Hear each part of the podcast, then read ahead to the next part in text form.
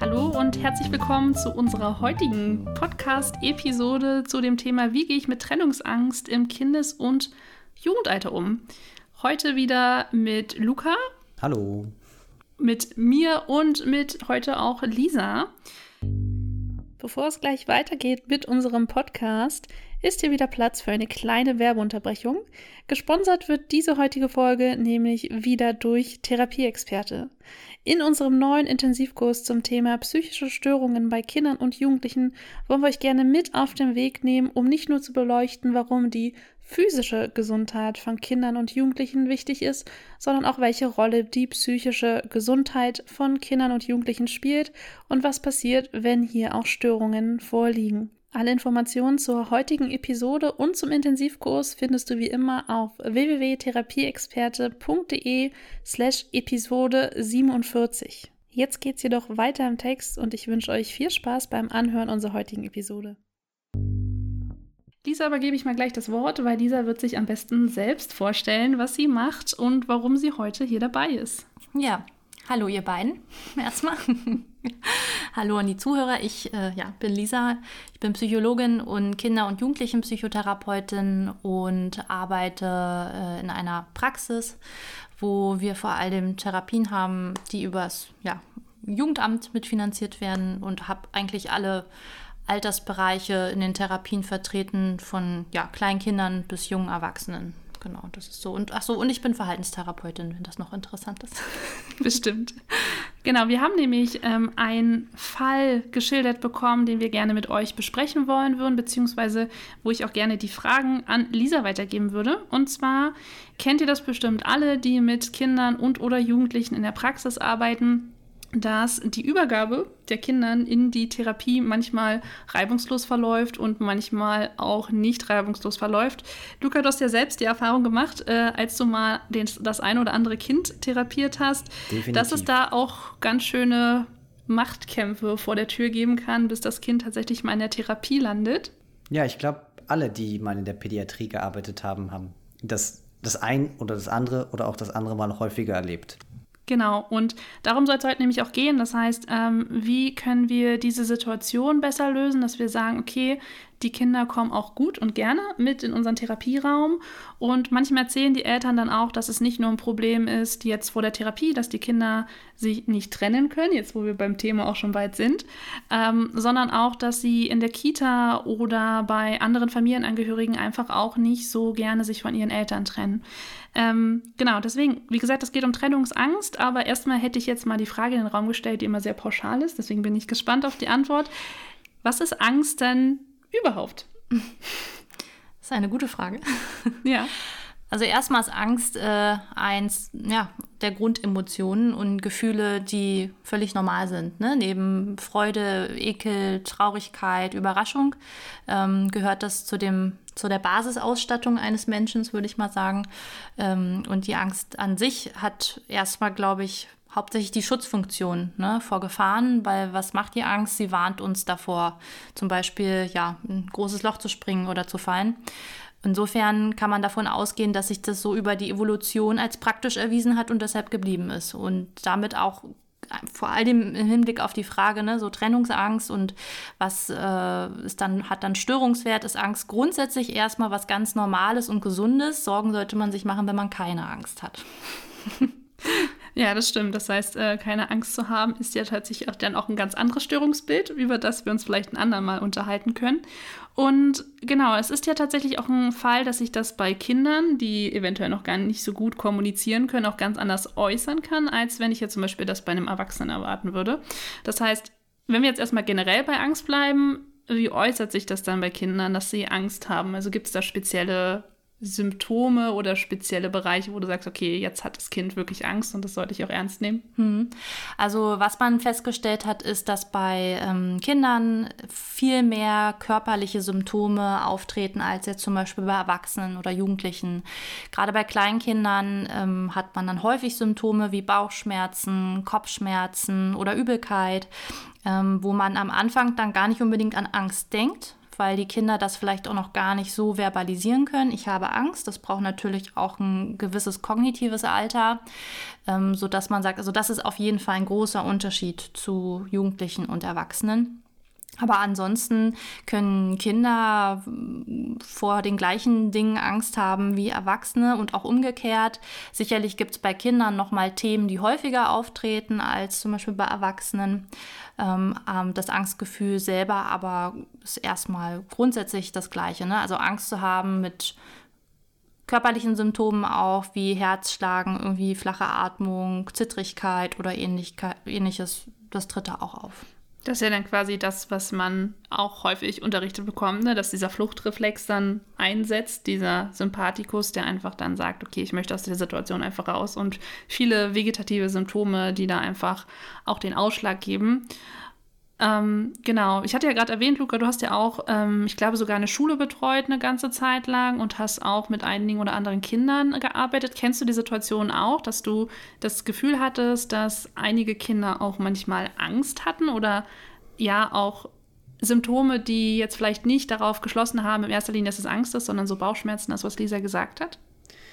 In der Schule ist es tatsächlich weniger aufgetaucht, weil die Kinder da schon deutlich älter waren aber vorher in der Praxis doch gehäuft. Also gerade die sehr kleinen Kinder, die vielleicht noch äh, im Vorschulalter sind oder gerade frisch in die Schule kommen, die noch nicht so gewöhnt sind, lange von ihren Eltern getrennt zu sein und auch noch deutlich weniger das irgendwie sich abgegrenzt haben und ihre Person irgendwie abgegrenzt haben, da ist es schon deutlich deutlich häufiger zu beobachten, dass wenn die dann in, ein, in eine fremde Situation kennen, gerade in den ersten Therapieeinheiten, dass, äh, dass sie sich dort in eine für sie Gefahrenquelle begeben, weil sie das einfach nicht kennen. Sie können es nicht einschätzen, was da passiert und ähm, das kann alle möglichen Formen haben. Von ich verstecke mich hinter meinen Eltern bis hin zu ich möchte aus der Praxis rennen oder aber auch, äh, ich äh, versuche ganz demonstrativ ähm, mich groß zu machen und laut zu machen, damit ich auch von außen wahrgenommen werde. Ähm, bis hin, ich möchte meine Eltern mit, mit reinnehmen. Da finde ich es auch gerade am Anfang gar nicht so schlecht, wenn man das vielleicht auch mit toleriert. Gerade, dass die Eltern einmal den, das Therapiesetting kennenlernen, damit die sich sicher fühlen, diese Sicherheit auch ihrem Kind weiterspiegeln können und das Kind aber auch merkt, okay, die Eltern kommen mit, das scheint hier irgendwie schon ähm, in Ordnung zu sein. Ähm, ja, oder, oder aber auch einige Kinder, die äh, erstmal total mutig sind und neugierig sind und dann zwischendrin aber auch immer wieder mal das rausrennen wollen oder, oder plötzlich in einer Spielsituation ganz leise werden, um irgendwie zu gucken, höre ich noch was draußen, ist da noch jemand? Also ja, da gibt es, glaube ich, ganz, ganz viele Formen, die das annehmen kann. Du hast ja auch gerade genau das gesagt, und zwar, ich weiß nicht genau, wie der Wortlaut war, aber du meintest, die es noch nicht gewohnt sind, sich zu trennen. Und da würde ich gern vielleicht auch noch mal reinhaken. Ich kenne die Situation auch relativ gut aus ähm, dem Bereich, ich habe ab dreijährige Kinder vor allen Dingen behandelt und ähm, ja, vielleicht steigen wir erstmal ein, was ist denn Trennungsangst überhaupt? Ne? Also Trennungsangst, wir haben ganz kurz im Vorfeld schon darüber gesprochen und äh, gemerkt, dass wir verschiedenes Verständnis haben, was Trennungsangst überhaupt bedeuten kann. Deswegen, vielleicht klärst du uns mal auf, Lisa, was ist Trennungsangst? Erstmal würde ich sagen, die Angst davor, vor den Eltern getrennt zu werden. Tatsächlich so, so wie das Wort das auch impliziert. Ähm, also die, die Kinder und man kann so ungefähr sagen, so ab vier, fünf Jahren ähm, würde man von einer Trennungsangst anfangen zu sprechen, die wirklich massive Probleme haben, sich räumlich von den Hauptbezugspersonen, die ja in der Regel die Eltern sind, zu trennen. Ähm, die sich übermäßig viel Gedanken darüber machen, dass den Eltern was passieren könnte oder dem Kind selber, wenn so eine Trennung da ist. Ähm, und sei es wirklich bei einfachen Situationen wie in den Kindergarten gehen oder in die Schule gehen, ne, dass die dann wirklich äh, sehr auffälliges Verhalten zeigen zeigen. Und das kann dann Schreien und Brüllen auf den Boden werfen sein oder so ein ganz zurückgezogenes, in sich gekehrtes Verhalten mit dem Suchen der Nähe von den Eltern, aber auch, wenn die im Vorfeld dann, ne, wenn feststeht, okay, da wird eine Situation anstehen, wo jetzt eine Trennung erfolgt, ne, dass die dann anfangen mit Bauchschmerzen, Kopfschmerzen im Vorfeld, ohne dass einmal das Wort Angst oder so fällt.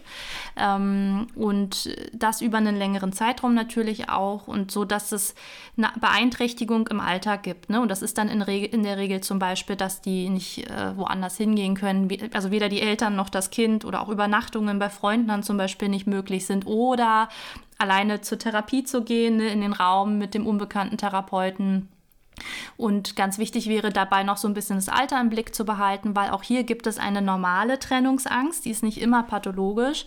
Man sagt so ungefähr, wie gesagt, ab einem halben Jahr fängt das an und auch Fremdeln ist ja was, das kennen wir alle und das ist normal und das, das kommt auch in der normalen Entwicklung vor.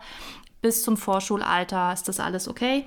Und danach müsste man ähm, sich das genauer angucken und, wie gesagt, so ab vier, fünf Jahren, wenn das dann immer noch da ist. Das kann übrigens auch bis ins Jugendalter persistieren. Dann müsste man sich genauer anschauen, ob wir hier von einer Störung der Trennungsangst reden. Genau, ich hatte da auch sehr, ein, glaube ich, sehr extremes Beispiel, wo sich das im Vorfeld immer schon angekündigt hat, weil die Zwillinge in dem Fall auch ähm, ein Kind hatte immer Bauchschmerzen vor der Therapie und ist dann tatsächlich durch die Eltern auch mit in die Praxis gebracht worden, weil das auch eine, eine, gemeinsame Therapie war. Und dieses Kind ist dann tatsächlich auch nicht mit in die Praxisräume gekommen, sondern ist dann ähm, vor der Praxis stehen geblieben, wollte nicht mit reinkommen und ist dann aber tatsächlich, als die Eltern doch mit reingekommen sind, immer wieder rein und wollte die Eltern rausziehen. Das heißt, hatte schon viele Symptome bzw. viele Merkmale, die du jetzt beschrieben hast, dass dieses Kind halt wirklich Angst vor der Situation hatte und ähm, ich glaube, hier ist es auch nochmal wichtig zu betonen, dass ähm, das ja nicht immer an uns als Therapeuten liegen muss. Das heißt, die müssen ja nicht vor uns als Personen Angst haben und ähm, vielleicht auch einfach da ein bisschen Druck rauszunehmen, weil ich glaube, dass viele Kollegen und Kolleginnen da auch denken, hey, okay, dieses Kind mag mich nicht und hat Angst vor mir und warum bin ich denn so eine angsteinflößende Person? Deswegen ähm, da auch ein bisschen Druck rauszunehmen, weil ich glaube, dass das nichts mit uns zu tun hat. Also häufig. Ich kann jetzt nicht für alle sprechen. Es muss mit uns nichts zu tun haben, weil ich ähm, würde schon sagen, vielleicht haben die Kinder manchmal auch Angst vor uns, weil wir so gruselig aussehen. Ich weiß es nicht. Ähm, das ist halt nicht so einfach ähm, auf den ersten Blick zu sagen. Wenn die Kinder Probleme haben, alleine zu uns in den Raum zu kommen, heißt das nicht automatisch, dass sie genau Angst vor uns haben, aber es heißt auch nicht automatisch, dass sie Angst haben vor einer Trennung von den Eltern, sondern sie können dann zum Beispiel auch ähm, vielleicht ist irgendwas in dem Raum, was denen Angst macht, ne? Oder sie haben ähm, eine Leistungsangst, weil sie denken, boah, jetzt müssen die hier irgendwas machen und müssen das perfekt können. Also da merkt man, dass nur weil das Verhalten erstmal so wirkt, ne, jetzt, sei es zum Beispiel eine Trennungsangst, man muss das immer hinterfragen und die Angst explorieren und gucken, wovor hat das Kind wirklich Angst. Ne? Und zum Beispiel, wenn es eine Trennungsangst wäre, müsste man auch mit den Eltern sprechen, ne? ob die das auch in anderen Situationen kennen. Dann wäre das nicht nur auf die Therapie begrenzt. Dann wäre das auch noch in anderen Situationen. Und wenn es eine Trennungsangst ist, das stimmt, dann dürfen wir mal den Druck auch von unseren Schultern nehmen ne, und müssen nicht davon ausgehen, dass wir solche angsteinflößenden Therapeuten sind. Das stimmt. Wenn man jetzt tatsächlich nicht gerade der strenge oder strengste Therapeut ist, den es. ja, wer gibt. weiß. Genau. ja. Es ist auch nicht immer unbedingt, dass man ein besonders strenger Therapeut ist oder was auch immer. Es gibt, das kann ich persönlich aus Erfahrung berichten, durchaus auch so eine gewisse Altersgruppe, die, äh, wenn die das nicht von ihrem Vater oder jemand anderem aus der Familie kennen, vom, vor Bärten Angst haben. Bärte können für kleine Kinder total angsteinflößend sein, weil es ist etwas total Merkwürdiges. Warum hat der da plötzlich Haare mitten im Gesicht? Das äh, ist nicht einzuschätzen. Ich habe keine Haare, Papa hat keine Haare, Mama hat keine Haare im Gesicht. Was macht das da? Ähm, und was ich aber gerne noch mit aufmachen würde, ist, ähm, die Trennungsangst hat für, so wie ich sie verstanden habe, und das war, glaube ich, eben ein Punkt, über den wir uns nicht ganz einig waren, war für mich nicht nur auf die Eltern bezogen, sondern so wie ich Trennungsangst verstanden hatte, war es überhaupt die Angst davor, von einer bestimmten Person sehr lange getrennt zu sein. Das kann, können auch Geschwisterteile sein, das können auch andere Bezugspersonen sein, so wie ich das verstanden habe. Wie, wie seht ihr das? Also der Klassiker ist tatsächlich äh, schon bezogen auf die Hauptbezugspersonen. Ähm, und nochmal, es geht darum, dass erwartet wird, dass was ganz Schlimmes passiert, wenn man getrennt von diesen Personen ist. Und wie gesagt, entweder dass denen etwas Schlimmes zustößt oder einem selber. Ne? Ähm, stimmt aber, es kann letztendlich sich auch ähm, auf andere nahestehende Personen dann beziehen. Es müssen dann nicht die Eltern sein sondern es geht im Kern um, um diesen Angstgedanken, den ich gerade formuliert habe. Und da ist es dann eigentlich egal, welche Person das ist. Es muss halt nur ein, sage ich mal, eine Beeinträchtigung im Alltag machen. Ne? Weil es wird bei manchen Personen mehr Probleme machen und bei anderen weniger. Ne? Also es ist aber natürlich nur eine Angststörung, wenn es auch Probleme macht in der Alltagsgestaltung. Und, und ist es dann so, dass es man wirklich Angst davor auch haben muss, dass dem was Schlimmes passiert? Oder kann das, oder ist es auch eine Form von Trennungsangst, wenn man Angst hat, dass man den einfach danach nicht mehr sieht, dass die Person dann weg ist? Das kann auch ein Angstgedanke sein. Ne? Also es muss nicht der Gedanke sein, der anderen Person passiert dann etwas. Es kann auch viel allgemeiner sein, es passiert dann etwas Schlimmes ne? oder mir passiert etwas Schlimmes. Also es ist wirklich ähm, eine Angst, die verbunden ist mit einer Sorge vor, vor Unheil, was passiert oder wie gesagt, was Schlimmes. Was das ist, das kann total unterschiedlich sein und das ist nicht festgeschrieben. Also würdest du sagen, dass Kontroll, Angst vor Kontrollverlust über die Situation, dass man die nicht einschätzen kann, nicht ausreichen würde? Nein, nicht so ganz. Da müsste man noch mal ein bisschen mehr nachfragen. Also nur die Angst, ähm, ich habe dann keine Kontrolle mehr, ist ein bisschen zu, also da würde ich noch mal nachhaken. Da muss ja noch mehr dahinter stecken dann. Ne? Und noch mal, ich meine, bei Trennungsangst ist was relativ Schönes, was es einfach macht, das zu diagnostizieren, ist, dass wenn man sich wirklich die Situationen anguckt, in denen das passiert, das ist wirklich total eindeutig eigentlich. Ne? Also wenn wirklich eine räumliche Trennung ansteht oder eben passiert. Das ist der Vorteil an Trennungsängsten, ähm, relativ gut eingrenzbar, ne? anders jetzt als bei anderen Angststörungen. Genau, ja, da will ich auch gerne einfach nochmal zurück ganz kurz. Du hattest es jetzt auch immer schon gesagt, weil es gibt ja eine Trennungsangst, die du jetzt als physiologisch beschrieben hast. Das heißt, die bis zu einem bestimmten Alter auch einfach in der Entwicklung stattfindet, dass wir einfach Fremdelphasen haben, uns nicht so gern von unseren Eltern lösen und das ja auch so einen sehr klaren evolutionstechnischen Vorteil für uns hat dass wir einfach sicher sind bei unseren Hauptbezugspersonen in der Regel, wenn wir davon ausgehen, dass das Familienkonstrukt alles auch gut funktioniert für dieses Kind. Ähm, Gibt es so spezielle Punkte, wo du sagen würdest, ab dann wird es wirklich problematisch? Das heißt, du hast gerade das Alter angesprochen. Du hast gesagt, im, ab dem Vorschulalter, Schulalter und später auch im jugendlichen Alter sollte man schon noch mal schauen, warum das dann noch auftritt. Oder gibt es da auch Punkte, wo du sagst, auch im Kindesalter sind da so Punkte, wo ich jetzt als Therapeut, Therapeutin hellhörig werden sollte, wenn mir die Eltern dann von bestimmten Situationen erzählen? Ich fühlte mich nämlich, als dieses Kind nicht in die Praxis wollte und dann so empfand ich das als super extrem und ich dachte, dachte mir, oh Gott, ist das jetzt ein normales Verhalten von diesem Kind oder ist das etwas, was ich auch beeinflussen kann oder muss ich den Eltern jetzt sagen, das ist nicht ich sage jetzt mal, Gänsefüßchen kann man in einem Podcast schlecht hören, aber ist das normal? Mhm. Ähm, weil die natürlich dann auch so immer, ach, ich weiß auch nicht, was mit meinem Kind los ist, normalerweise ist es nicht so und dann schon die Frage aufkommt, ab wann wird es dann wirklich zum Problem? Wenn ein Leidensdruck da ist, und hier kommt der Haken, der ist subjektiv. Ne? Mhm. Also genau dieses Thema, ne, was du als ähm, problematisch empfindest, zum Beispiel, dass das Kind eben nicht alleine zu dir kommt in einem Alter von, weiß ich nicht, sechs Jahren, muss für die Eltern nicht problematisch sein und für das Kind auch nicht. Insofern ist das gar nicht so einfach zu beantworten. Das hängt tatsächlich von den Betroffenen ab, weil das gehört ja auch zum Kriterium der Angststörung. Der Betroffene muss einen Leidensdruck ähm, spüren ne, oder auch die Bezugsperson. Und ich denke, spätestens, wo es für alle problematisch wird, ist, wenn die zum Beispiel nicht in die Schule gehen. Ja, das ist auch ein Klassiker, warum die dann beispielsweise in, in die Psychotherapie kommen, weil der Schulbesuch natürlich etwas ist, da ist für alle klar, der muss stattfinden. Ja. Was so andere Dinge wie zum Beispiel zur Therapie gehen angeht, ähm, das ist jetzt die Frage, inwieweit die das dann stört. Und ich glaube, auch für uns Therapeuten muss eine Trennungsangst kein Problem sein, denn ähm, jetzt greife ich schon mal etwas vorweg. Man kann ja auch gut damit umgehen, indem man beispielsweise gerade am Anfang die Eltern mit reinholt in den Raum ne? und ähm, schrittchenweise diesen Kontakt reduziert. Also das heißt am Anfang, wenn das Kind das Bedürfnis hat, noch auf dem Schoß zu sitzen der Eltern, ist das in Ordnung. Ne? Und dann würde man, ähm, je mehr Vertrauen auch aufgebaut wird, zum Beispiel zur Therapeutin oder auch zu dieser neuen Umgebung der Praxis, würde man die Eltern schrittchenweise so ein bisschen freundlich rausbegleiten. Dann sitzen die irgendwann vielleicht einen Meter neben dem Kind am Ende in der Ecke des Raumes oder noch besser verlassen den Raum. Damit kann man eigentlich gut umgehen, sodass dann trotzdem Therapien möglich sind.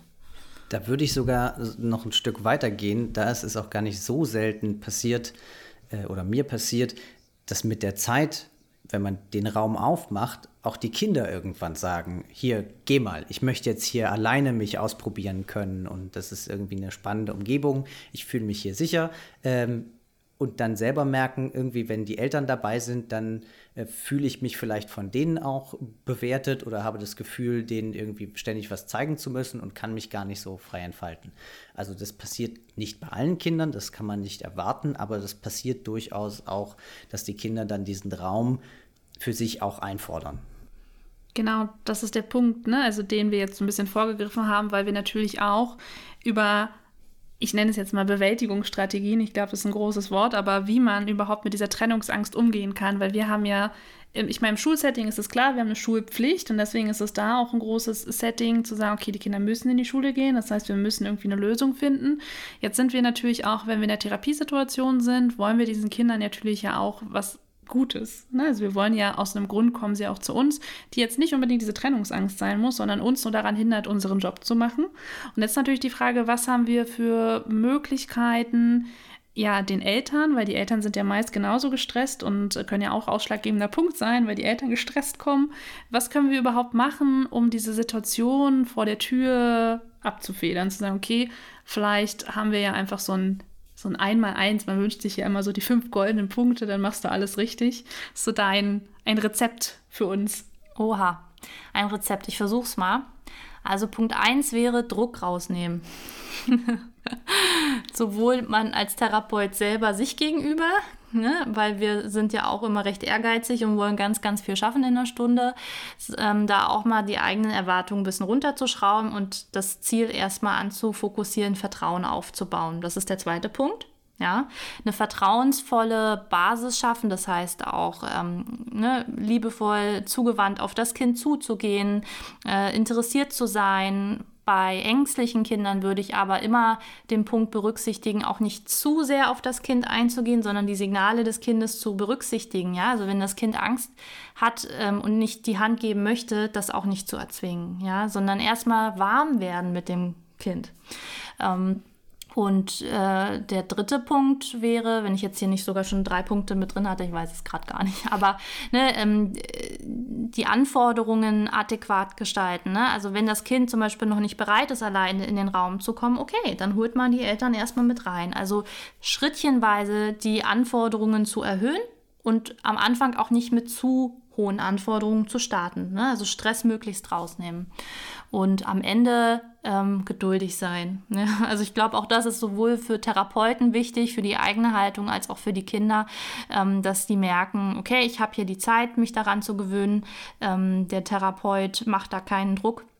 Und, ach so, das weiß ich nicht, sind wir schon bei Punkt 5 oder 6, ähm, auch mutiges Verhalten positiv zu verstärken. Also gut, ich komme jetzt aus der Verhaltenstherapie. Ähm, wir arbeiten sehr viel mit positiver Verstärkung, ne, dass man sagt, okay, jeder Annäherungsversuch des Kindes muss auch irgendwie positiv verstärkt werden, zum Beispiel durch ein Lob oder ähm, bei ganz hartnäckigen Fällen kann man natürlich auch mit Punktesystemen oder ähnliches, kleinen Belohnungen arbeiten, wobei eigentlich ähm, ja, äh, soziale Verstärker wie jetzt zum Beispiel ein Lob, ein Lächeln oder hast du toll gemacht, ne, oder auch, dass die Eltern dann mal loben, wenn das Kind mehr auf den Therapeuten zukommt, ne, das zu machen, weil damit unterstützt man diese, diesen Verhaltensaufbau, doch mal in die Kommunikation mehr zu gehen. Ne?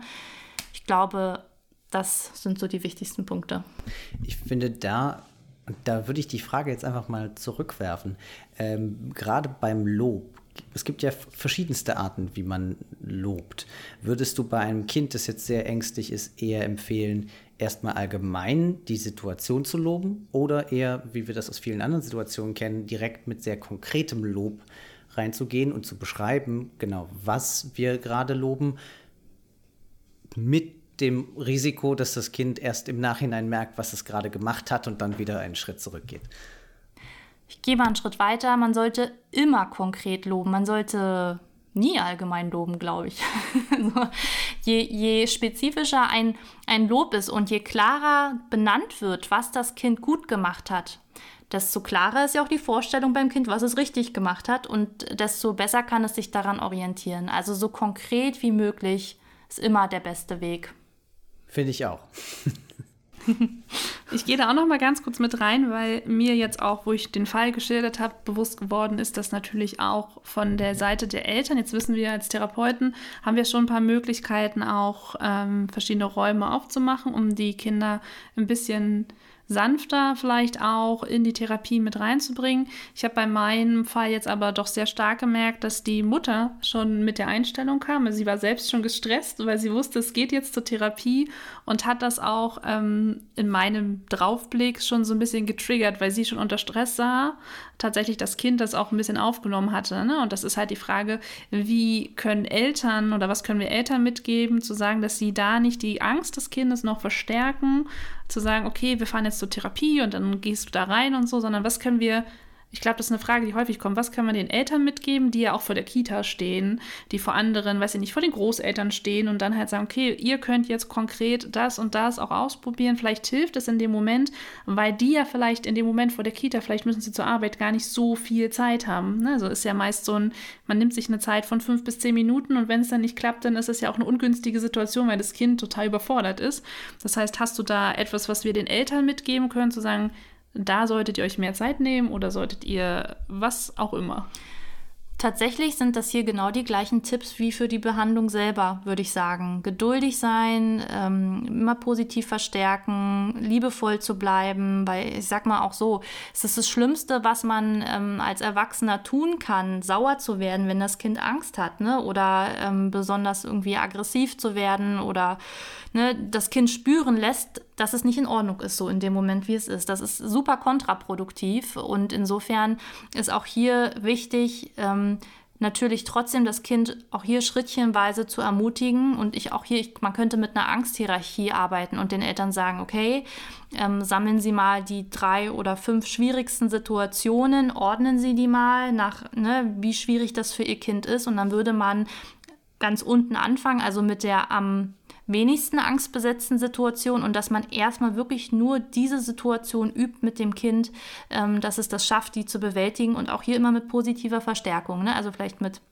ähm, immer wieder dann zu loben oder kleine Belohnungen ähm, einzusetzen, die man mit dem Kind vorher bespricht und um so auch Erfolgserlebnisse zu schaffen, ne? weil ich meine, sowohl die Eltern als auch das Kind werden ganz präsent haben, wie viel es nicht funktioniert und verlieren dann manchmal aus dem Blick, was aber auch schon funktioniert. Das wäre vielleicht auch noch so ein Zusatztipp, ich weiß nicht. Ne? Also niemals die Sachen zu vergessen, ähm, die das Kind auch gut macht und auch die dem Kind immer wieder rückmelden, um dann sozusagen den Mut zu haben und die Energie dann in die die schwierigen Situationen mit reinzugehen und dem Kind da um Gottes Willen keinen Vorwurf zu machen, weil das wirklich ähm, eigentlich mit das Schlimmste ist, was man machen kann. Ne?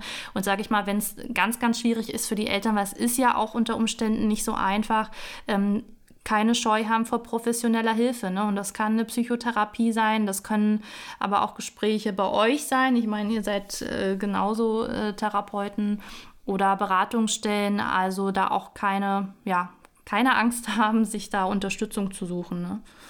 Ich kann mich dem nur anschließen, würde aber äh, auch noch mal für den Fall, dass es wirklich eine festgefahrene Situation ist, dahingehend weitergehen. Also ich habe auch einen sehr konkreten Fall in der Praxis gehabt, wo es äh, neben anderen äh, Wutausbrüchen und, und sehr emotionalen Situationen auch jedes Mal ein Problem war, sobald das Kind in egal welches Setting alleine reingehen musste. Und da ist es häufig sogar hilfreich, erstmal bei den Eltern anzufangen und nicht bei den Kindern.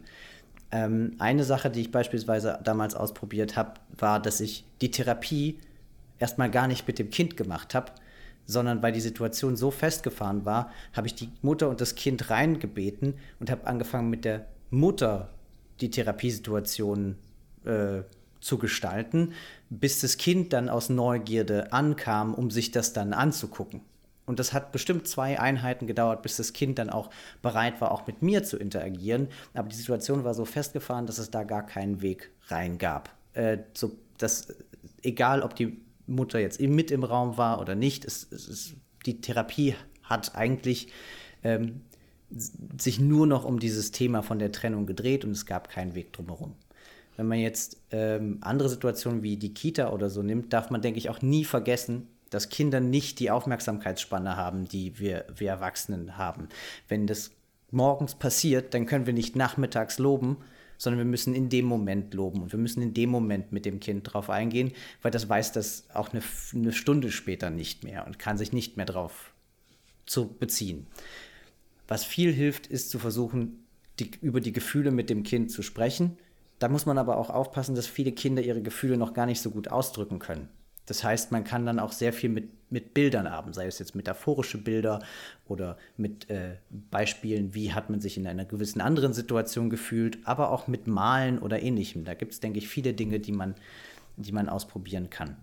Und einen Punkt, den du angesprochen hast, den fand ich total wichtig. Und das war, dass wenn die Eltern selbst schon festgefahren sind, dass es dann wirklich fast chancenlos wird. In besagter Situation, von der ich eben gesprochen habe, war es tatsächlich auch so, dass ähm, das Kind weinend auf dem Arm der Mutter saß. Die Mutter hatte auf der einen Seite äh, total viel Mitleid mit ihrem Kind, war aber äh, selber so genervt, dass sie einen total kalten, harten Blick hatte, der dem Kind gar keine äh, Umarmung mehr anbieten konnte, sondern eigentlich am liebsten das Kind weg weggedrückt hätte und von sich weggeschoben hätte. Und das, da musste man auch erstmal dann wieder erarbeiten, dass auch das Kind und die Mutter wieder aufeinander zugehen können. Das sind sehr extreme Fälle. Die sehen wir in der Praxis jetzt in dem Maß vielleicht auch nicht so häufig, aber es kommt vor. Und da ist es wichtig, denke ich, immer auf beide Seiten zu schauen. Nicht nur das Kind und wie kriege ich das Kind dazu, sondern auch, wie kann ich die Eltern anleiten und den Eltern das vielleicht auch zurückbilden. Und wenn sie es selber nicht sehen, vielleicht auch mal ein Video oder so mit einbinden, um so eine Situation zu filmen und von außen zu reflektieren. Ja. Ich glaube, dass du zum Ende der Podcast-Folge tatsächlich auch nochmal einen sehr guten Punkt angesprochen, dass wir die Eltern nie vergessen dürfen in dem Konstrukt. Ich meine, wir arbeiten viel mit den Kindern und dass die Eltern halt genauso einen großen, wenn nicht sogar auch genau, also den gleichen Part einnehmen, den wir hier auch berücksichtigen müssen, wenn wir mit den Kindern direkt arbeiten. Also wenn eine Mama gestresst kommt oder gestresst ist, ist es genauso schlimm und kann das Kind triggern in seiner Angst, als ähm, es macht ja noch eine unsichere Situation für das Kind selbst in dem Moment.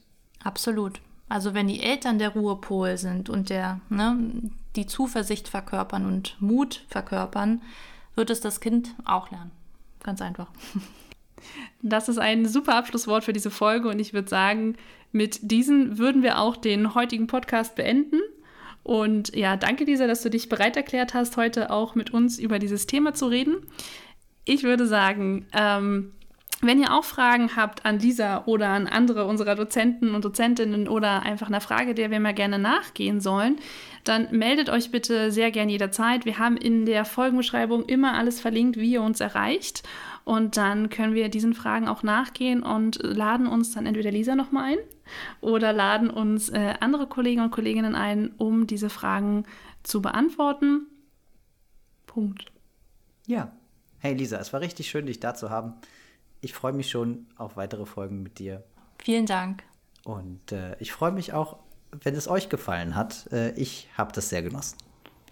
Sehr schön, dann würde ich sagen, sagen wir alle nochmal Tschüss und dann Dann sagen wir bis zur nächsten Folge. Nächste Woche Dienstag kommt die nächste Folge raus. Wir haben uns jetzt äh, auf diesen Tag geeinigt. Bis dahin, habt einen schönen Morgen, Mittag oder Abend, je nachdem, wann ihr uns hört. Und bis bald. Bis dann. Ciao. Tschüss.